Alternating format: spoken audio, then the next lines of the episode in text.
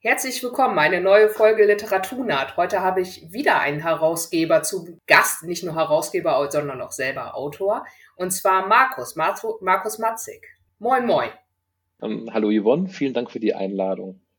Stell dich doch gern selbst mal vor für die Leute, die dich noch nicht kennen. Mein Name ist Markus Matzig, ich bin junge 50 Jahre alt und in meinem Hauptberuf bin ich ITler. Ich habe letztes Jahr meinen Erstlingsroman veröffentlicht, ähm, eine postapokalyptische Dystopie. Ohne Strom, wo sind deine Grenzen? Hatte so viel positive Resonanz oder so viel Resonanz und so viel Interesse von anderen Autoren, dass ich dieses Jahr eine kleine Anthologie zusammengestellt habe, wo andere Autoren Geschichten in der Welt meines Romans geschrieben haben. Und es gibt ja zwei Besonderheiten an deinem Roman. Dazu muss ich natürlich sagen, ich habe den gelesen und zwar Weihnachten. Das ist jetzt eigentlich zwei Romane, weil es zwei Teile sind. Das hat dann insgesamt 800 Seiten, 900 Seiten? Also als Taschenbuch 1000 Seiten und die Gesamtausgabe 868. Ja, alles klar. Also ich hatte Weihnachten Zeit, weil meine Mutter da war und auf die Kinder aufpasste, also konnte ich das lesen. Und es ist ein bisschen gruselig, über Weihnachten zu lesen, was so alles passieren kann, wenn der Strom ausfällt. Naja, also es gibt zwei Besonderheiten. Einmal ist es, hat es ziemlich viel Regionalkolorit. Das andere ist, der Strom ist weg der ganze Strom, auch die Akkus, auch die Notstromaggregate, es gibt keinen Strom mehr. Das ist schon ein bisschen anders als andere ohne Strom-Szenarien und das fand ich dann doch ganz besonders gruselig. Ja, das kam, also die Idee kam mir, äh, weil ich einfach da auch die, ähm, die Handlung beschleunigen wollte. Also ich wollte einfach die Leute sofort in die Situation hereinversetzen, dass viele Hilfsmittel, die wir im Alltag haben, überhaupt nicht verfügbar sind. Ich habe dann bei, als ich mit dem Entwurf so bei 80 Prozent war und ich war parallel immer noch am Recherchieren und ich habe dann irgendwann festgestellt, dass auch in Realität bei einem Blackout die Geschwindigkeit, in der wir auf viele Sachen verzichten müssten, eigentlich eh nicht schnell gewesen wäre. Nur da war ich zu weit, um es nochmal umzuschreiben, weil dann hätte ich noch sehr viele Fehler reingebaut ich habe mich ja inzwischen auch so ein bisschen durch deine, du hattest am Ende wirklich eine Riesenliste an anderen Romanen, die sich auch mit dem Thema Stromausfall auseinandersetzen. Und ich habe inzwischen drei davon gelesen. Einer ist auch so, dass es wirklich einen kompletten Blackout gibt. Und der andere war, naja, da gab es dann halt einen Stromausfall, aber es gab noch nur Stromaggregate und so weiter und so fort. Und da habe ich auch vieles wiedererkannt. Also so rein inhaltlich ich finde deine Art zu recherchieren ganz, ganz pfiffig, denn als ich den Roman gelesen habe, dachte ich so, boah, an was der alles gedacht hat. So Kleinigkeiten, sowas wie, was passiert, wenn die Leute alle zu Fuß unterwegs sind und sich irgendwo erleichtern müssen, wenn sie mal müssen. Was passiert denn? Wie sehen denn dann die Wegesränder aus? Also ausreichend eklig. Aber ja, das sind halt so Details. An, äh, und dadurch, dass du wahrscheinlich vorher so viele Romane zum ähnlichen Thema gelesen hast, hast du dann halt an diese Details gedacht. Das fand ich einfach sehr ansprechend. Naja, ansprechend ist vielleicht für das Beispiel das falsche Wort, aber du weißt, was ich meine. Ja. Ähm, tatsächlich habe ich die Strom, die meisten Romane über Stromausfall nach dem Entwurf gelesen. Das Einzige, was ich vor, was ich in der Zeit gelesen hatte, war von Ellsberg Blackout. Der hat mich dann auch demotiviert, weshalb ich dann auch ähm, eine ganz lange Pause gehabt hatte beim Schreiben. Und ja, für die Recherche hatte ich grundsätzlich ein, ein Buch gehabt vom ähm, Büro für Technikfolgenabschätzung des Bundestages. Und das hat den, trägt den Titel, was bei einem Blackout geschieht. Ja. Und die gehen dann, in, das gibt's auch als PDF zum freien Download. Und die gehen halt verschiedene Szenarien durch und Transport, Gesundheitswesen, Wasserversorgung Co. Also im Endeffekt, das war durchaus die Grundlage für meinen Roman. Und die Sache mit dem, was am Wegesrand passiert, da muss ich gestehen, da habe ich mich inspirieren lassen von Timo Wernes. Der hat diesen Roman, das ist der, der ähm, erst wieder da geschrieben hat. Der hat einen Roman geschrieben über eine Flüchtlingsbewegung von Afrika nach Europa. Äh, eher ein bisschen satirischer Text, sehr, und der beschreibt auch dieses Problem da sehr deutlich, ich, dass halt, wenn eine Million Menschen unterwegs sind, da hinter ihnen halt noch einiges zurückbleibt. Ja, ich mochte halt die sehr große Liebe zum Detail. Ich habe das ja auch entsprechend rezensiert. Was ich mochte und was ich nicht mochte, war ja dann auch ziemlich, ziemlich plausibel, denke ich mal. Und ich habe gehört, da kommt noch was, dauert aber noch.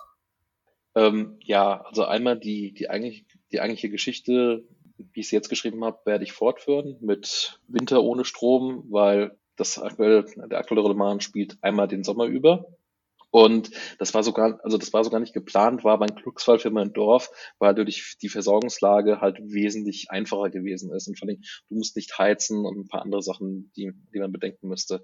Und im Winter über trifft es dann die Leute, die Leute nochmal anders, weil eben wie schon gesagt, heizen. Ähm, die Nahrung wird irgendwann knapper werden, weil du auch nicht mehr im Wald gehen kannst und es wird kein Obst mehr geerntet. Und da wird es interessant zu sein und zu sehen, wie, wie es dann eskaliert, beziehungsweise wie auch einfach dann, ja, es wird nicht schöner als, als andere Romane davor oder es wird mit, mit ergreifend teilweise. Ja, äh, schön, schön ist es nicht, vor allem wenn man ein paar Romane hintereinander liest, dann fängt man allmählich an, paranoid zu werden.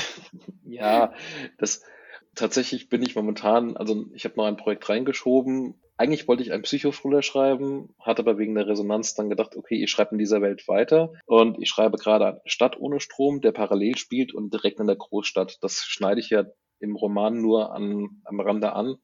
Und also man muss sich vorstellen, in Deutschland kann sich ein Haushalt heute im Schnitt fünf Tage selbst versorgen. Das ist nicht wirklich viel. Das Bundesamt für Bevölkerungsschutz und Katastrophenhilfe empfiehlt zehn Tage, Blackout-Experten 14 Tage aufwärts. Und man, wir haben das gesehen beim Ahrtal-Hochwasser, wie schnell man von der Versorgung abgeschnitten ist, wie schnell man von Trinkwasser und Kommunikation abgeschnitten ist. Also das ist nicht gar nicht so abwegig, sich da ein bisschen einzurichten. Also fünf Tage im Schnitt. Ähm, auf ländlichem Gebiet wird es ein bisschen mehr, in der Stadt wird es kürzer. Single-Haushalte in Städten schaffen teilweise nicht mehr einen Tag, ohne dass sie irgendwo sich was kaufen müssen oder oder holen müssen. Das heißt, da ist quasi der Druck, sich Nahrung zu besorgen und Trinken zu besorgen, vor allen Dingen vom ersten Tag an extrem hoch. Ja, ich merke, ich krieg schon wieder, ich krieg schon wieder das Gefühl, ich müsste einkaufen fahren. Ja, also selbst ohne Stromausfall geht uns ja hier ständig die Nahrung aus mit all den Menschen, die hier im Haus wohnen. ja, ja, man, man sieht ja auch, ähm, also ich hatte beim Schreiben oft das Gefühl, ich gehe zu weit in dem, was ich schreibe. Äh, und es ist zu heftig.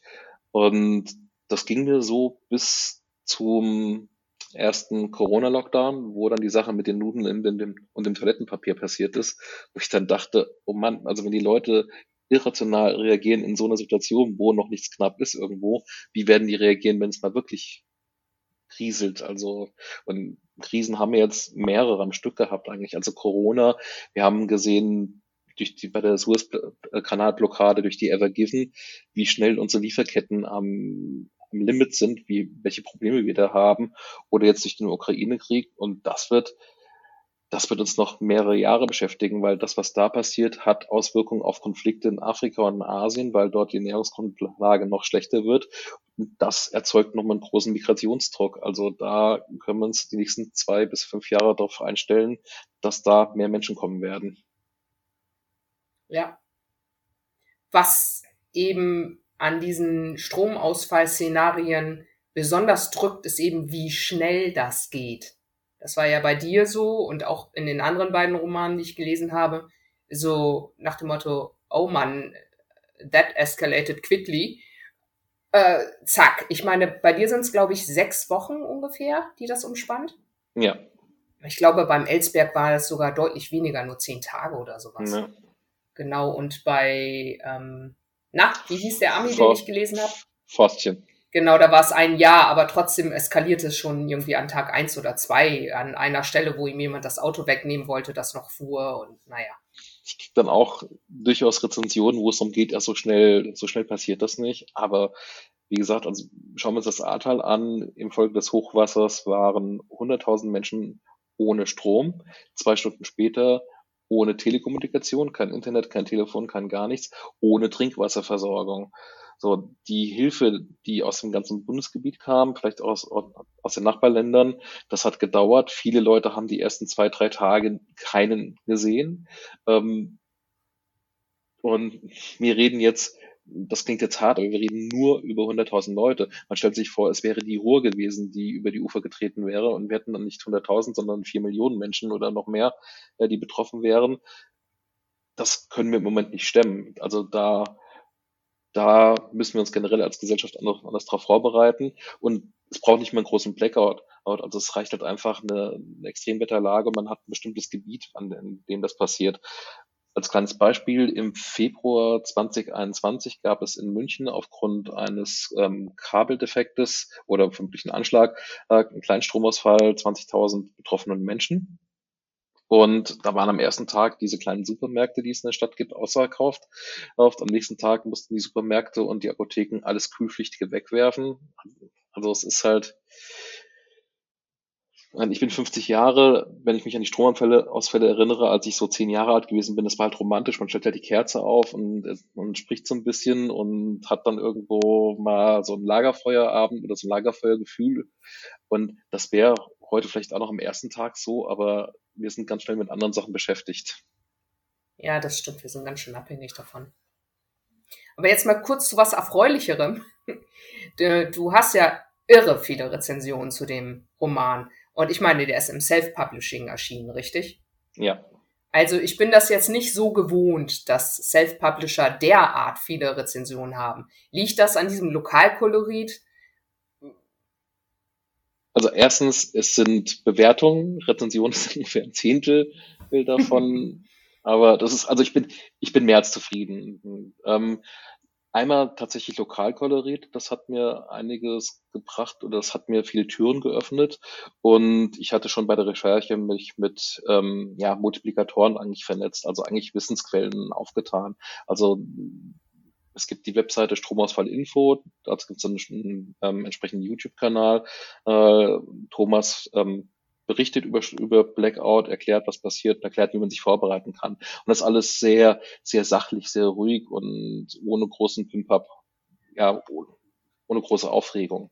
Es gibt auch den Autor Chiemgau, der ist ein bisschen emotionaler an dem Thema momentan dran, ähm, gehört aber auch dazu.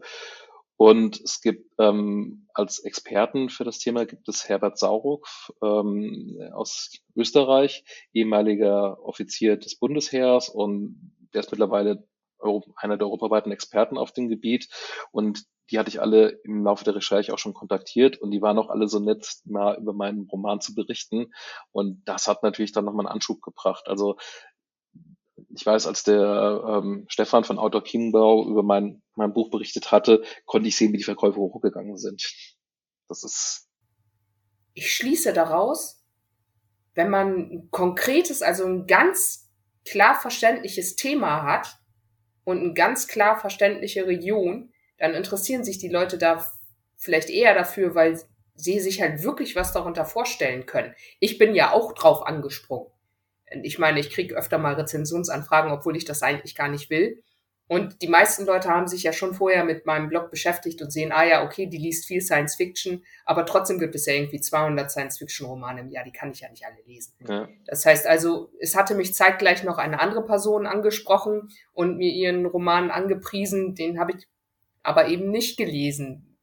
Ja, manchmal ist es halt doch irgendwie einfacher, man hat ein konkretes Thema und ich dachte, ah, okay, Apokalypse, Stromausfall, ah, interessant, dann fange ich einmal an und das ist jetzt ja nicht so, dass es im ersten Kapitel gleich diesen Save the Cat Moment gibt. Es ist die ganze Zeit schon interessant, aber dass die Figuren mir so richtig ans Herz wachsen, das dauert ja ein bisschen. Es klappt. Ich habe am Ende sogar ein bisschen geweint, als jemand gestorben ist, der mir sehr ans Herz gewachsen ist.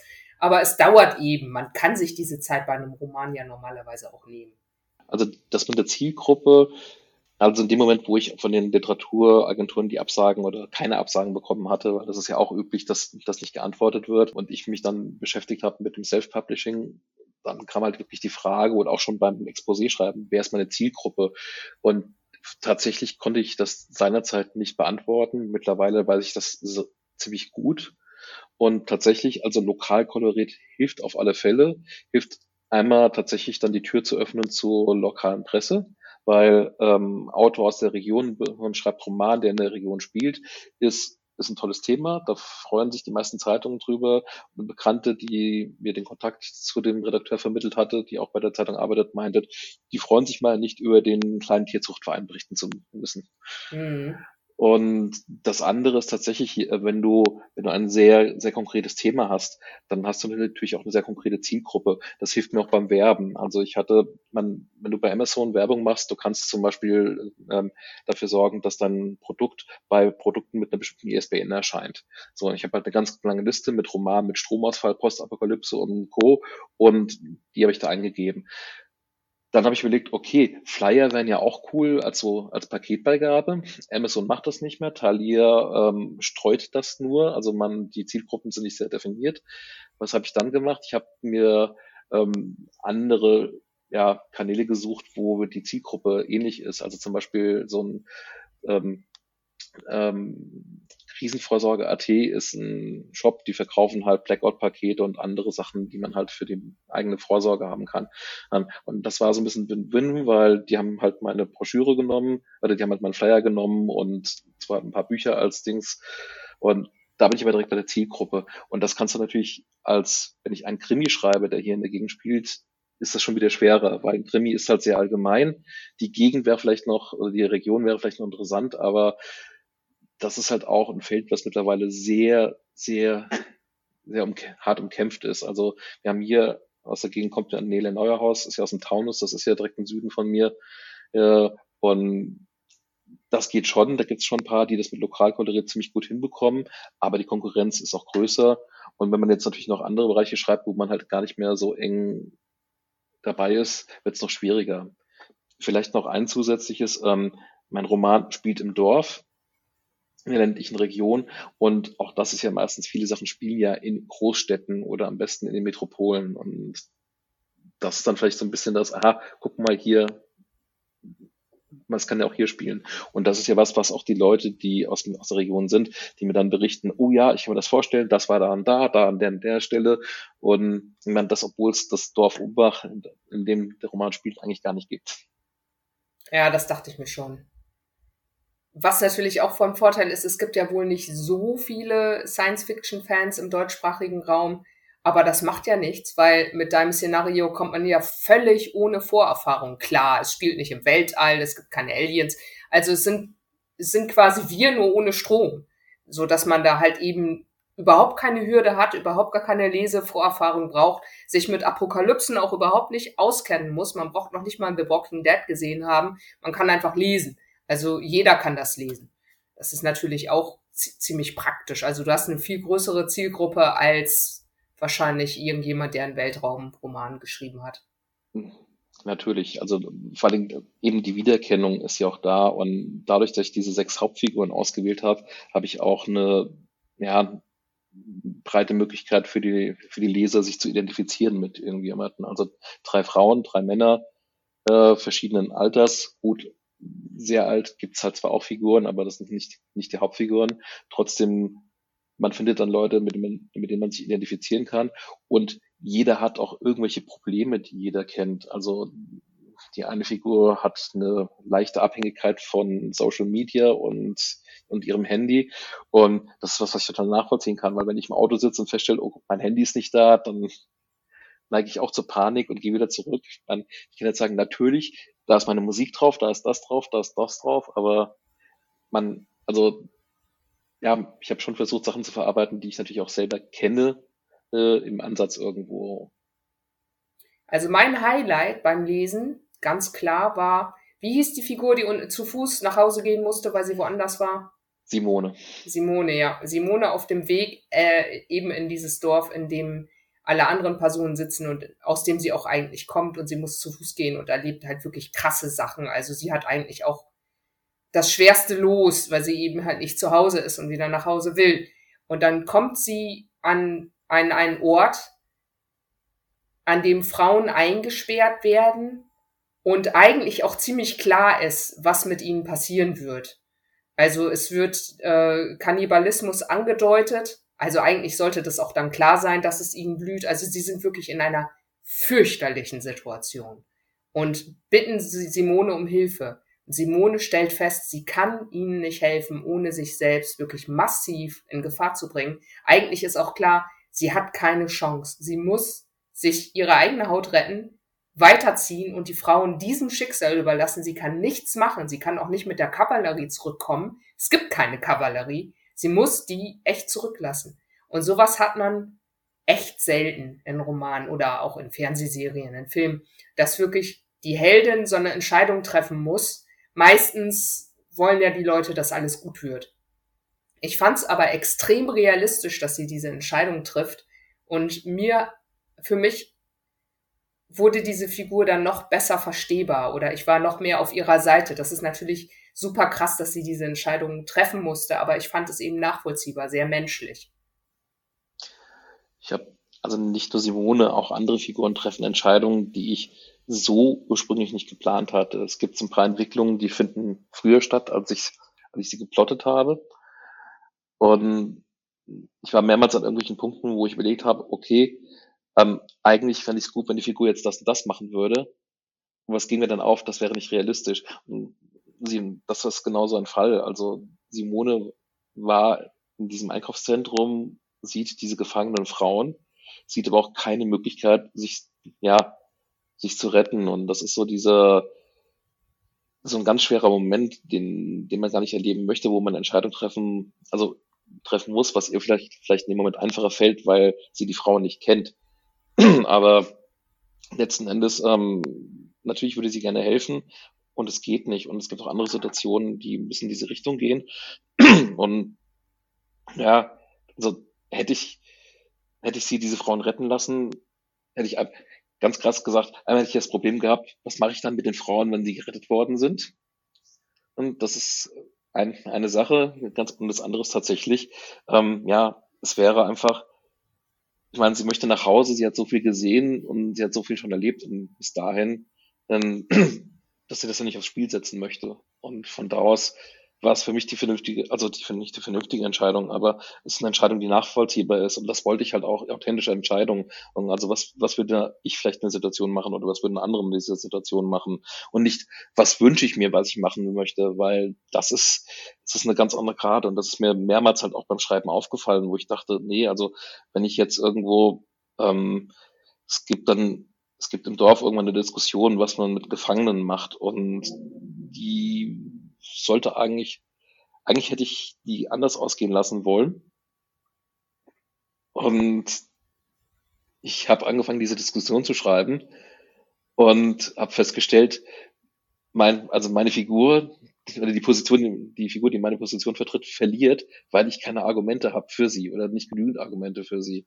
Und das fand ich, das fand ich erschreckend. Und ich finde es halt mehrfach erschreckend, weil es halt es ist nicht so weit entfernt, es ist nicht so weit weg, weil für das meiste, was ich geschrieben habe, gibt es auch Beispiele aus der Realität. Also Simones Weg von, von Hamburg nach Mittelhessen.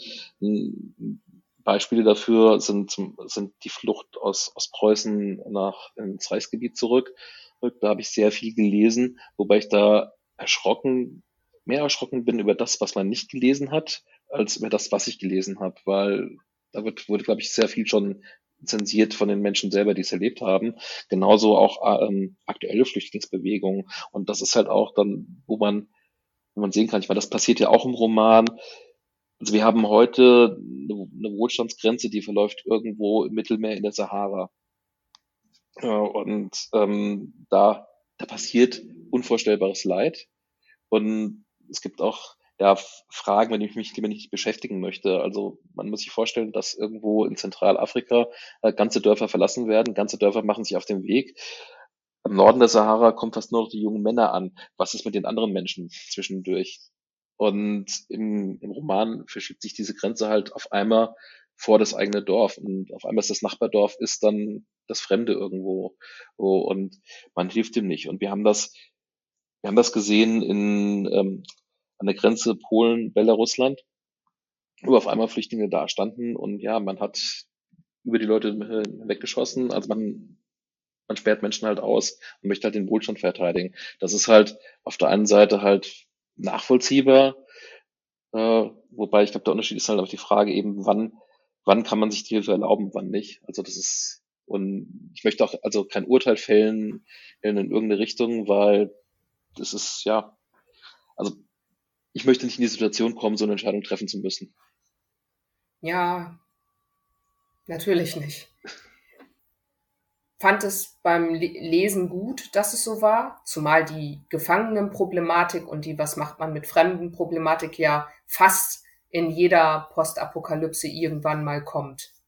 Ähm, das kennen wahrscheinlich die meisten. Die andere Sache mit Simone, die ich eben geschildert habe, ist doch eher ein bisschen ungewöhnlicher. Das ist dann sehr, sehr konkret und man würde sich was anderes wünschen, aber ich glaube, ich hätte das auch nicht gekauft. Also, dass sie da irgendwas macht, da hätte man wahrscheinlich als Autor ohne Ende mogeln müssen, dass ich das gekauft hätte. Also ich fand es so definitiv gut. Natürlich war das krass, aber es war gut. Und es wäre wohl nicht anders gegangen.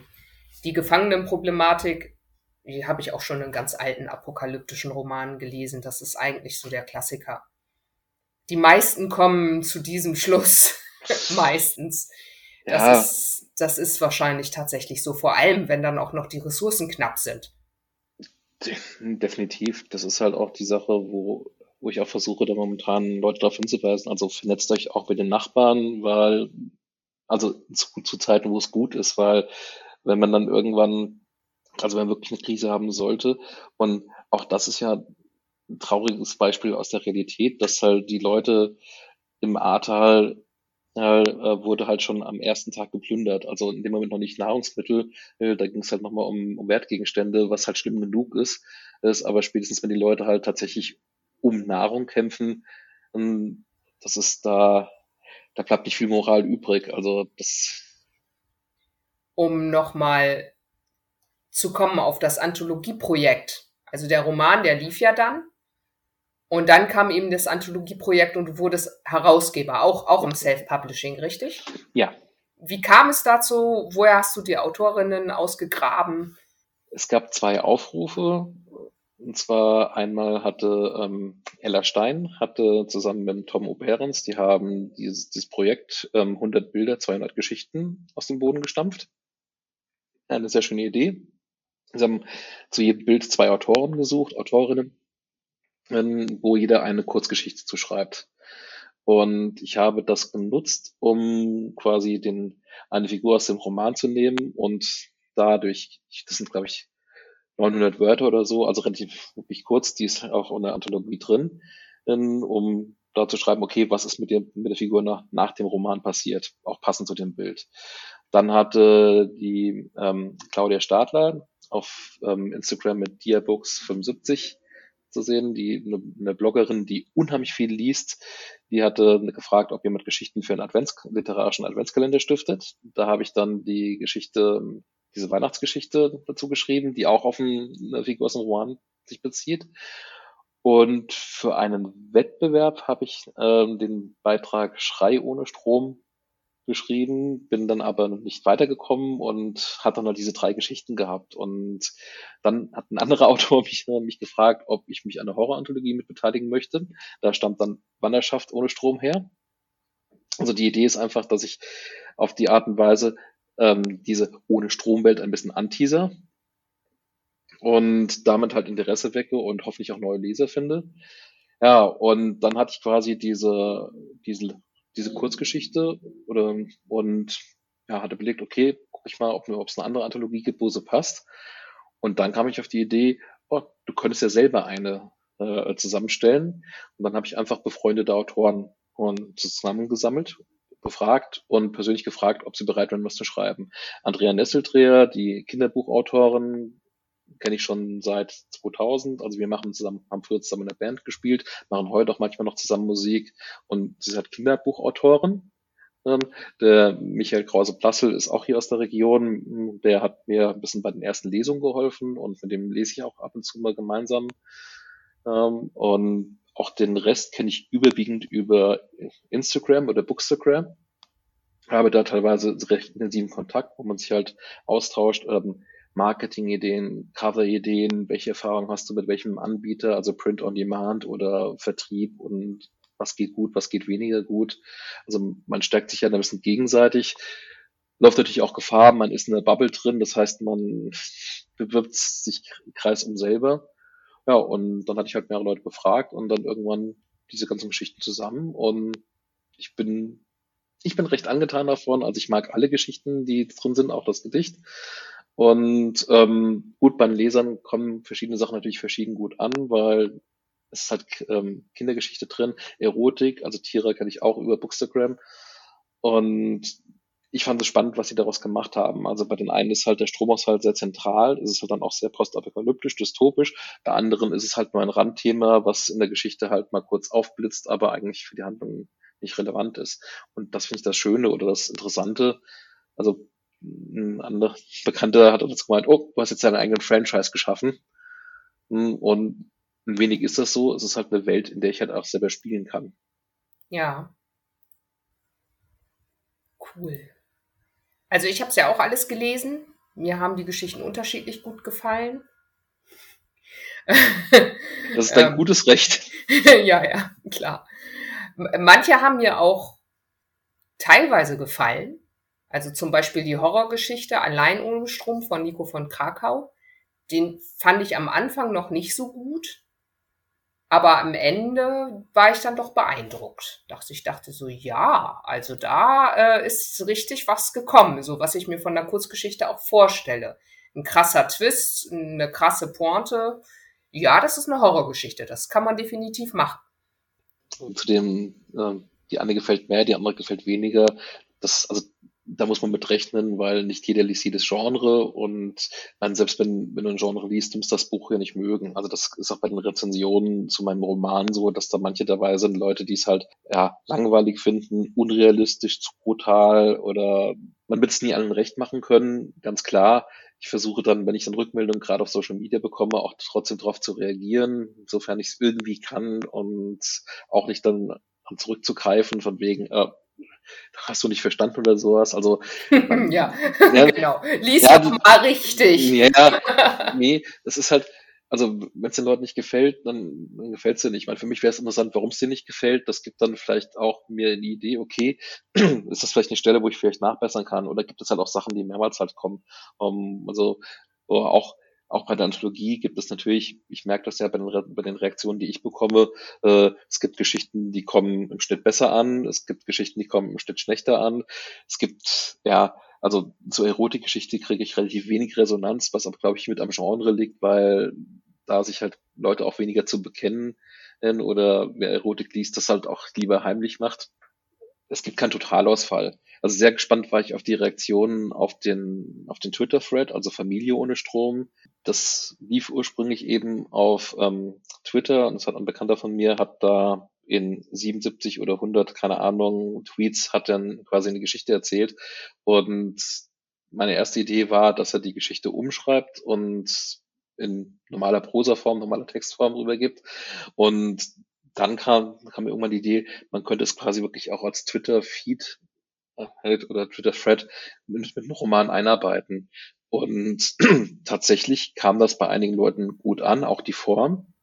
Und bei, viel, bei anderen Leuten halt gar nicht.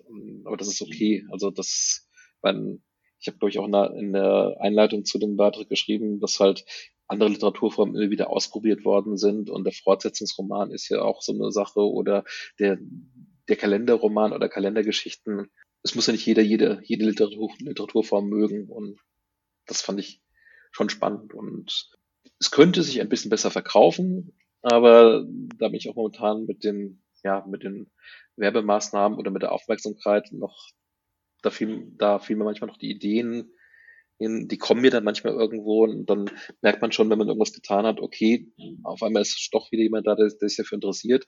Ich warte auch gerade auf die Printausgaben.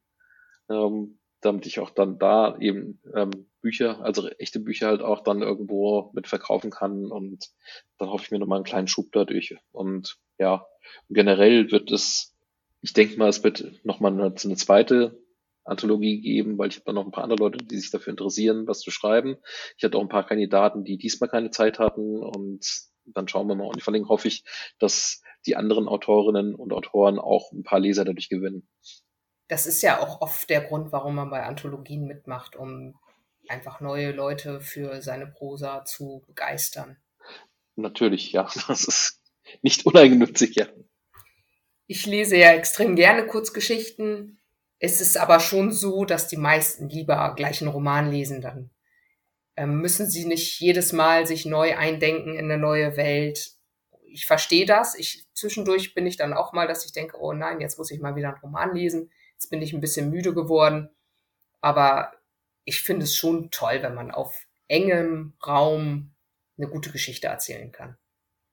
Das ist noch eine tolle Herausforderung. Also es gibt ja dann auch verschiedene Challenges. Irgend, bei irgendeinem Literaturwettbewerb geht es darum, eine Geschichte zu schreiben, die genau 750 Zeichen hat. Also das heißt, man muss dann irgendwann wirklich am Text, an der Formulierung feilen, bis dann, weil wer, wer auf Twitter aktiv ist, merkt das manchmal, dass die 280, die 260 Zeichen nicht, nicht genug sind oder 280. Und dann fängt man an umzuformulieren, um halt dann irgendwo so diese zwei, drei Zeichen noch zu gewinnen, die da fehlen. Und im Adjektiven rausschmeißen bin ich eigentlich mittlerweile besser geworden, weil das ist ja was, wo man beim Überarbeiten drauf achtet. Und wenn ich dann einen Tweet ähm, verfasse und dann erscheint unten das rote Zeichen, zu viele Zeichen, dann gucke ich erstmal, aha, okay, da, da, okay, da ist noch ein Auch zu viel, da kann ich noch ein Aber rausschmeißen. Ja, das so stimmt, das kenne ich auch, ja. Ja, und wirklich dann so, so auf den Punkt zu schreiben oder tatsächlich sich da kurz zu fassen, das ist halt schon eine Kunst. Das ist ja auch was, was mir wo ich an Self-Publishing ging und dass ich zwei Teile, zwei Bände mache, das war nicht geplant. Das ist einfach, es hat sich daraus ergeben, dass die meisten On-Demand-Anbieter ein Taschenbuch mit maximal 700 Seiten drucken.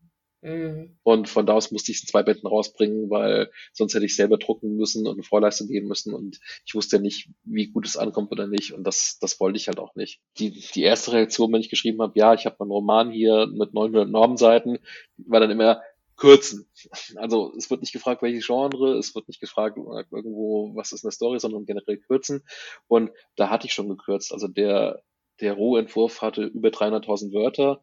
Der Roman, wie er jetzt veröffentlicht ist, hat 255.000 Wörter. Das heißt, da ist schon ein Sechstel, ist da schon weg. Es tut nicht weh.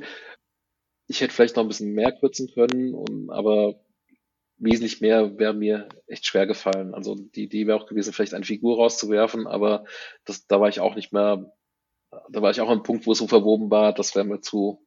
Hm, ja, ich glaube, das wäre ja. schwer geworden. Ich habe das ja auch beim normalen Überarbeiten schon gemerkt. Du hast halt, wenn Überarbeiten führt meistens dazu, dass du neuen Fehler einbaust in das, in das Manuskript. Ich habe die, die Gruppe, mit der Simone am Anfang aus Hamburg flieht, war anfangs wesentlich größer, dann habe ich sie irgendwann kleiner und kleiner gemacht und im Laufe äh, des Weges verkleinert sich die Gruppe dann ja auch nochmal. So, und dann habe ich bei einer Etappe habe ich dann noch die alte Zahl drin stehen gehabt. Also dann springt die Gruppengröße irgendwann wieder von 12 auf 18. Gut, Print on Demand und E-Book sei Dank kann ich das jetzt nach, nachhinein noch irgendwo korrigieren, aber das war noch eine relativ kleine Sache, wo man hätte nachgucken können. Aber wenn man halt tatsächlich eine Figur rausnimmt oder anders schreibt, ich glaube, die Gefahr, dass da wirklich was Verlust gegangen wird oder Logiklöcher auf erschienen werden. Ja, das, davon würde ich auch abraten. Ich meine, ich habe geplottet, es passieren immer wieder Sachen, mit denen man vielleicht nicht rechnet, aber überarbeiten, also inhaltlich, ich glaube, man sollte sich da kurz halten beim Überarbeiten. Stilistisch, ja, da kann man mehr überarbeiten, aber es ist halt immer, man läuft immer Gefahr, neue Fehler einzubauen. Hattest du denn eigentlich Test lesen lassen? Testlesen auf alle Fälle. Also ich habe kein, ich habe weder ein professionelles Lektorat noch ein professionelles Korrektorat gehabt.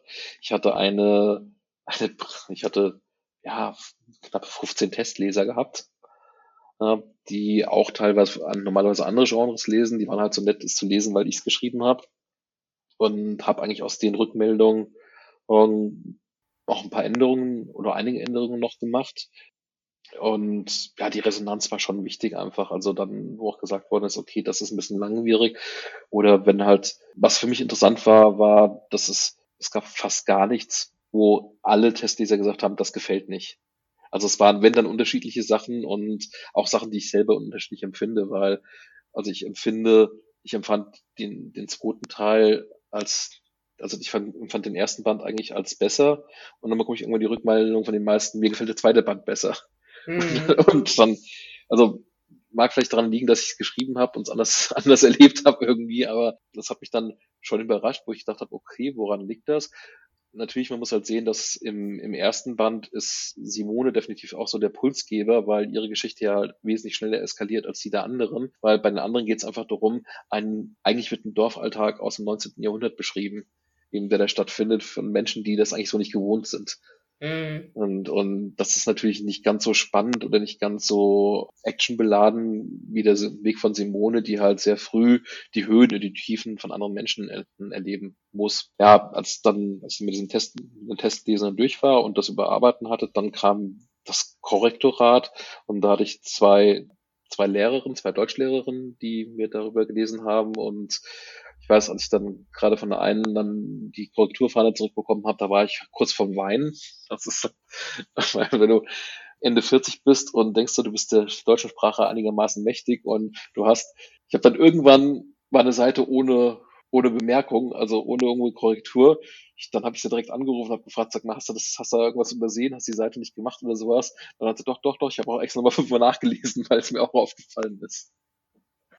Ich glaube, man sieht seine eigenen Fehler nicht, denn du siehst, was du meintest und nicht, was da steht.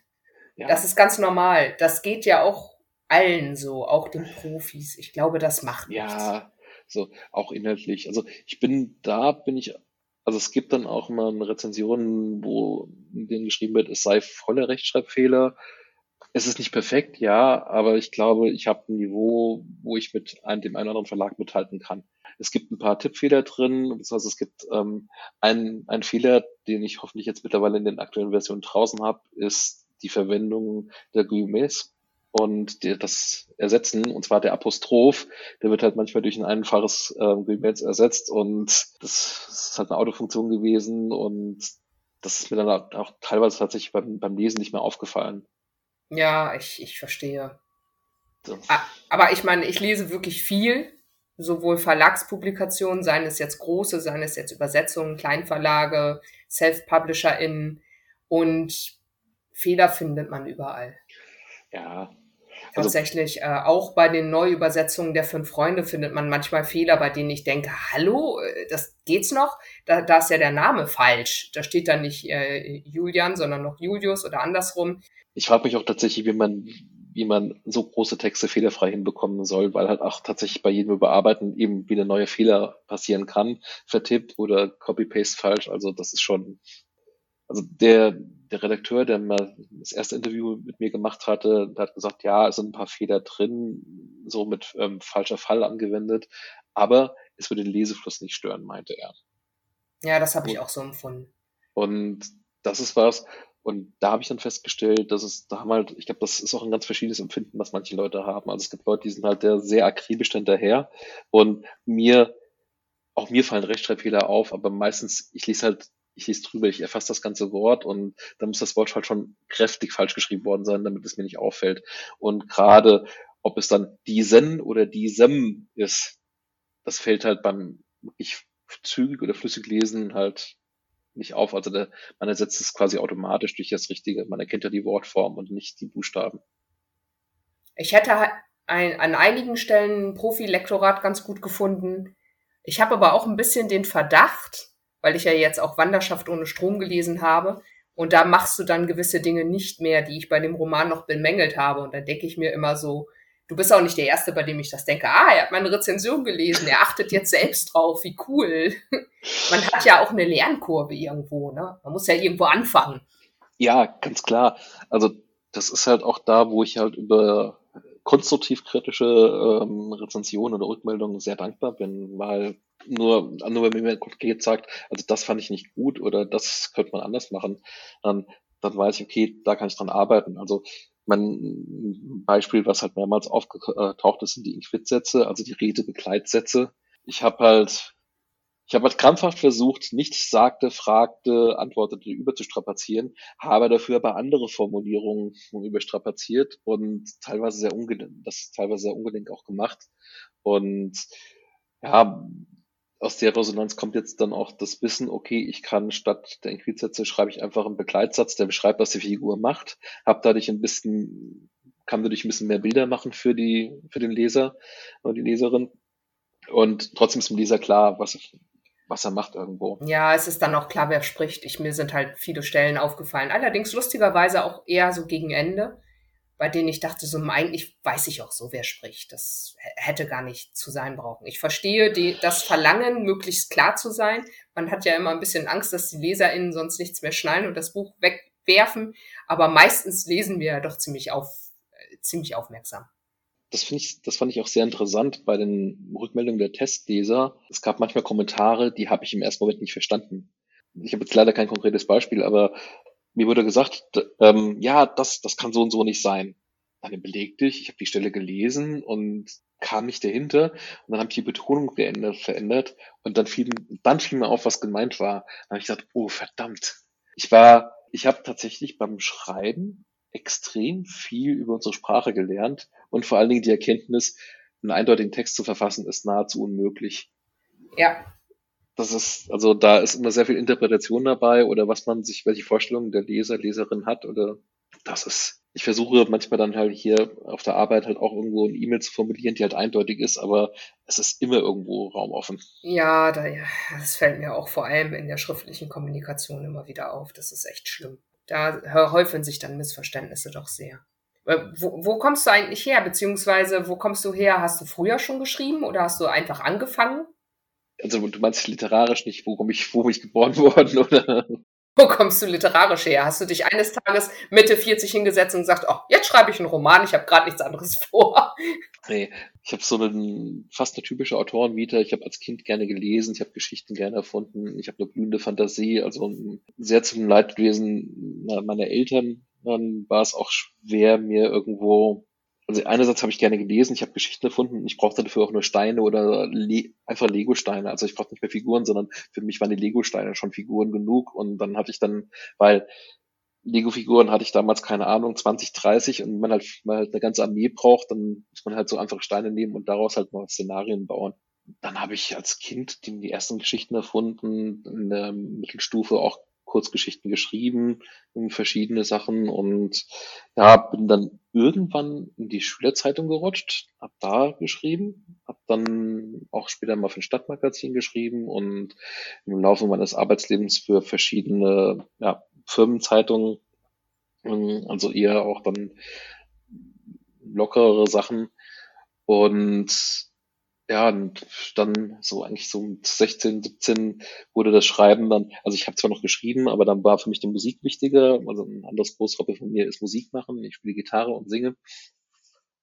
Und ähm, ja, dann die Idee zum Roman, beziehungsweise nee, das erste, wo ich wieder geschrieben hatte, war, ich habe für meinen Sohn eine Kurzgeschichte geschrieben und auch selber illustriert seinerzeit. Auch das habe ich veröffentlicht, weniger erfolgreich irgendwo, also da habe ich auch meine ersten Sporen gesammelt. Dann hatte ich 2012 ähm, ja nach langer Vorüberlegung zu dem Thema, wie würden wir ohne Strom zurechtkommen. Also das Thema habe ich dann schon, dann schon eine Weile mit mir rumgetragen. Dann habe ich einfach angefangen zu schreiben. Mhm. Mein Ziel war es eigentlich, ja, Popcorn, Popcorn-Literatur möchte ich es nennen. Also das Äquivalent zum Popcorn-Kino, weil einfach was lesen, was einen unterhält. Also es, es sollte keine Botschaft haben oder es war keine Absicht, dass eine Botschaft da ist, sondern ich wollte einfach was schreiben, weil ich selber auch gerne lese. Habe 2012 angefangen, hat dann relativ schnell so die ersten sechs, sieben Kapitel zusammen oder vielleicht noch ein bisschen mehr. Bin dann aber in der Sackgasse gelandet und hab, und hab Ellsbergs Blackout entdeckt, was mich demotiviert hat, weil das Alleinstellungsmerkmal wäre ja weg gewesen was ich dann im Nachhinein gelernt habe, was gar nicht so war, weil Ellsberg ist nicht der Erste, der veröffentlicht hat zu dem Thema. Ich habe ähm, aktuell lese ich schon eine ganze Weile, ich lese meistens mehrere Bücher parallel, lese ich von Arthur Haley, Hochspannung. Das Buch ist Ende der 70er veröffentlicht worden und er greift sehr viele Themen halt auf, die halt in allen anderen Büchern auch noch auftauchen. Also ist quasi der Dinosaurier bei dem, in diesem Feld. Und dann hat es bis 2019 gedauert, wo ich dann wieder die Lust hatte, weiterzuschreiben. Aktuell komme ich aus dem Schreiben nicht mehr raus, stimmt nicht, weil ich finde nicht immer die Zeit dazu, weil ich versuche Aufmerksamkeit zu erregen für mein Buch selber.